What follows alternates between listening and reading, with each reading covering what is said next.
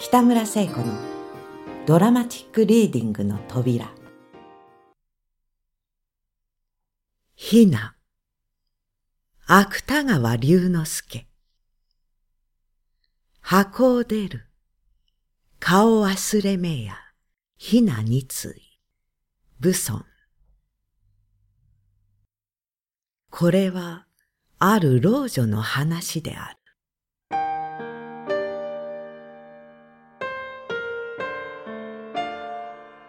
横浜のあるアメリカ人へ、ひなを売る約束のできたのは、11月頃のことでございます。木の国屋と申した私の家は、親代々諸大名のお金御用を務めておりましたし、ことに七区とか申した祖父は大通の一人にもなっておりましたから、ひなも私のではございますが、なかなか見事にできておりました。まあ申さば、代理びなは、目びなの冠の洋楽にもサンゴが入っておりますとか、帯名の塩瀬の石体にも、縄文と嘉右衛門とが互い違いに縫いになっておりますとか、そういうひなだったのでございます。それさえ売ろうと申すのでございますから、私の父、十二代目の木の国や伊兵は、どのくらい手元が苦しかったか。大抵、ご推量にもなれるでございましょう。何しろ、特選家のご画会以来、ご用金を下げてくだすったのは、歌手様ばかりでございます。それも、三千両の御用金のうち、百両しか下げてはくださいません。飲酒様などになりますと、四百両ばかりの御用金の方に、赤間が石のすずりを一つ、下すっただけでございました。その上、火事には二三度も会いますし、コウモリ笠屋などをやりましたのも、皆手違いになりますし、当時はもう、めぼしい道具も、あらかた一家の口過ごしに売り払っていたのでございます。そこへ、ひなでも売ったらと、父へ勧めてくれましたのは、丸さという骨董屋の。もう個人になりましたが、ハゲ頭の主人でございます。この丸さのハゲ頭くらいおかしかったものはございません。と申すのは、頭の真ん中に、ちょうどあんまこう張ったくらい入れ墨がしてあるのでございます。これは何でも若い自分、ちょいとハゲを隠すために掘らせたのだそうでございますが、あいにくその後、頭の方は遠慮なしにハゲてしまいましたから、この脳天の入れ墨だけ取り残されることになったのだとか、当人自身申しておりました。まあ、そういうことはともかくも、父は、まだ十五の私をかわいそうに思ったのでございましょう。たびたび丸さに勧められても、ひなを手放すことだけはためらっていたようでございます。それをとうとう売らせたのは、英吉と申す私の兄。やはり個人になりましたが、その頃、まだ十八だった勘の強い兄でございます。兄は開花人とでも申しましょうか、英語の特本を話したことのない政治好きの青年でございました。これがひなの話になると、ひな祭りなどは旧兵だとか、あんな実用にならないものは取っておいても仕方がないとか、いろいろけなすのでございます。そのために兄は、昔風の母とも何度口論をしたかわかりません。しかし、ひなを手放しさえすれば、この大年のしのぎだけはつけられるのに違いございませんから、母も苦しい父の手前、そうは強いことばかりも申されなかったのでございましょう。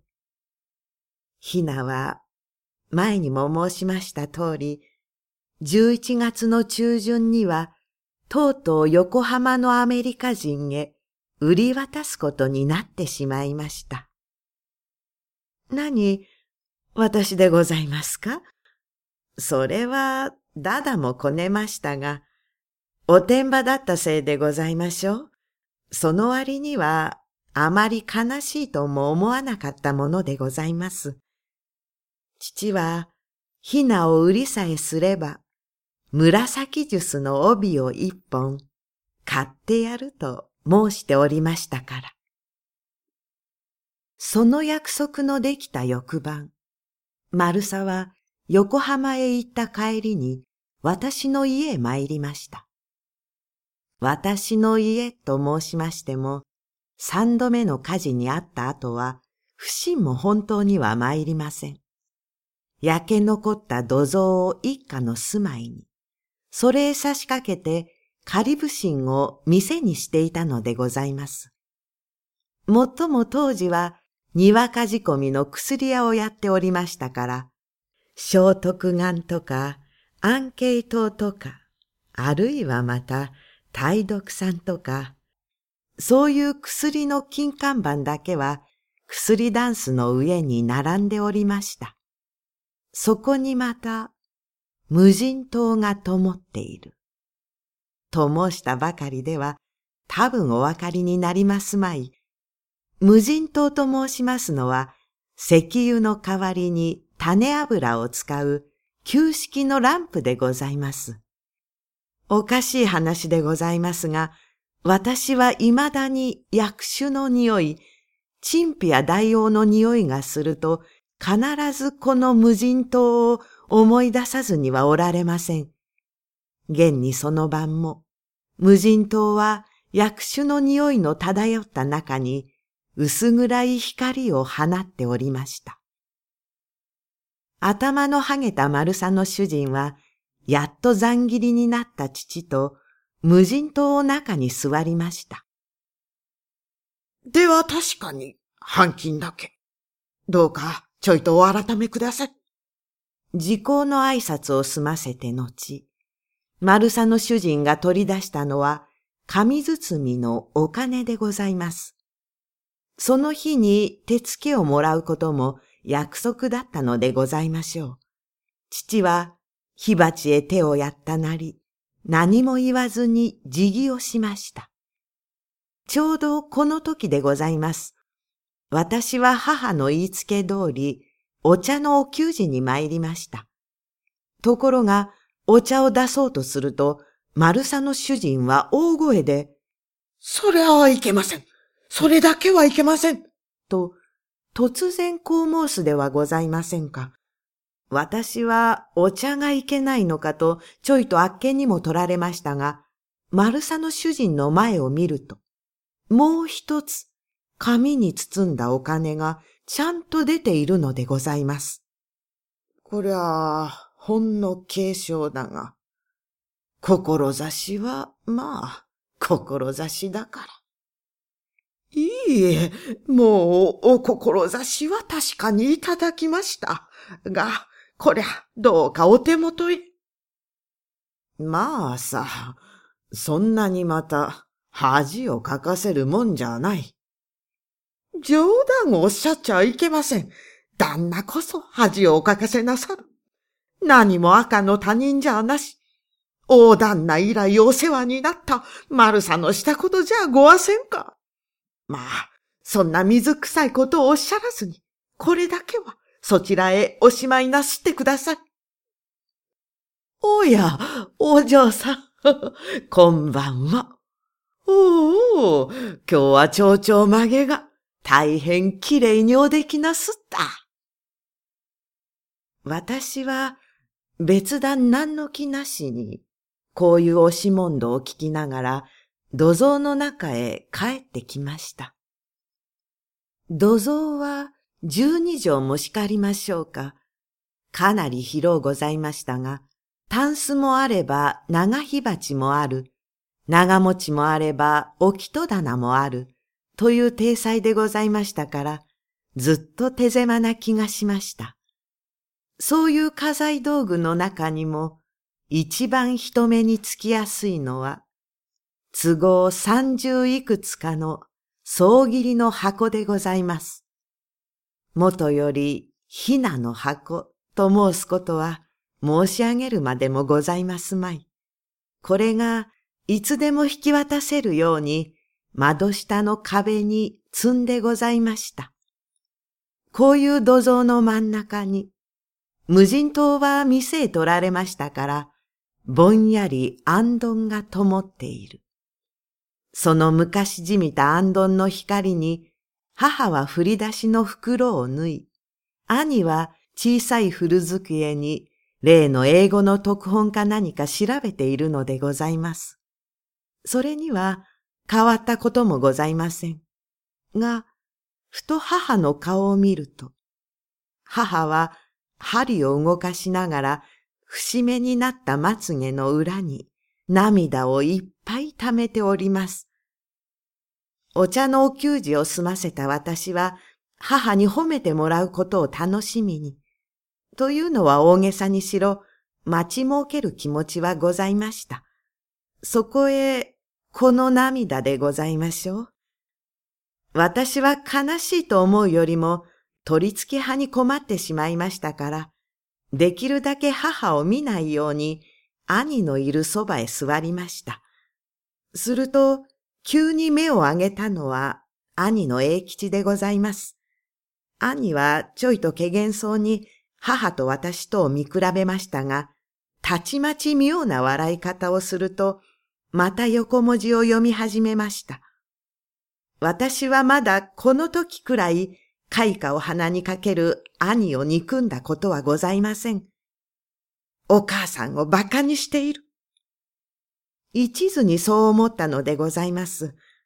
私はいきなり力いっぱい兄の背中をぶってやりました。何をする？兄は私を睨みつけました。ぶってやる？ぶってやる？私は泣き声を出しながら、もう一度兄をぶとうとしました。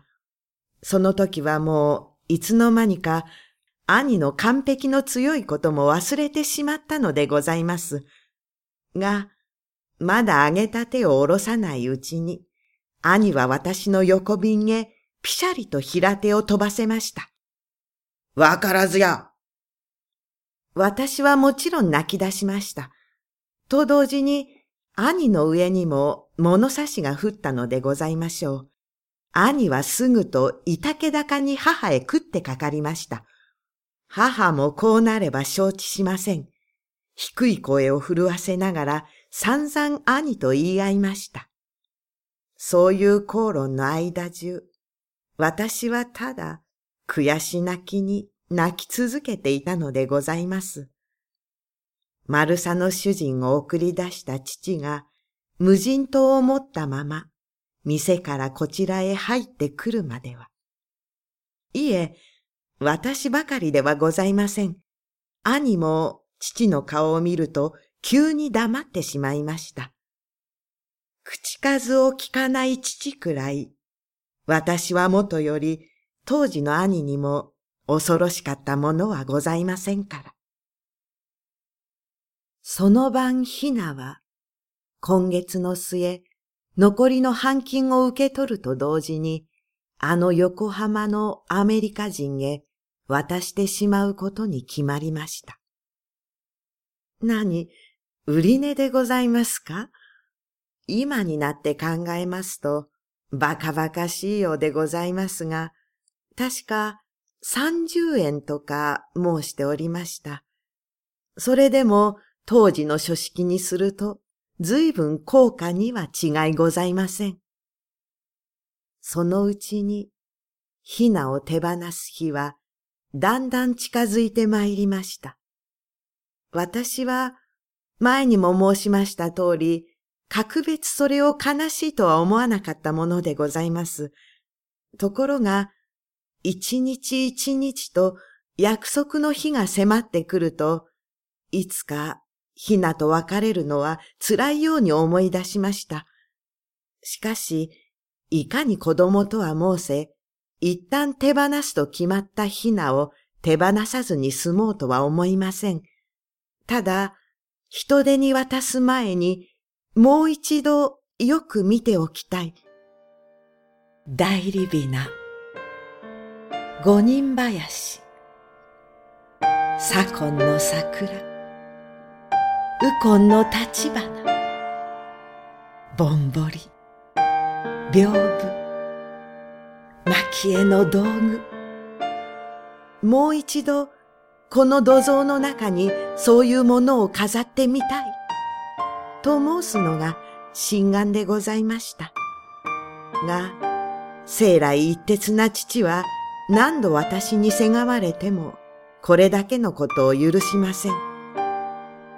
一度手付けを取ったとなりゃ、どこにあろうが人様のものだ。人様のものはいじるもんじゃない。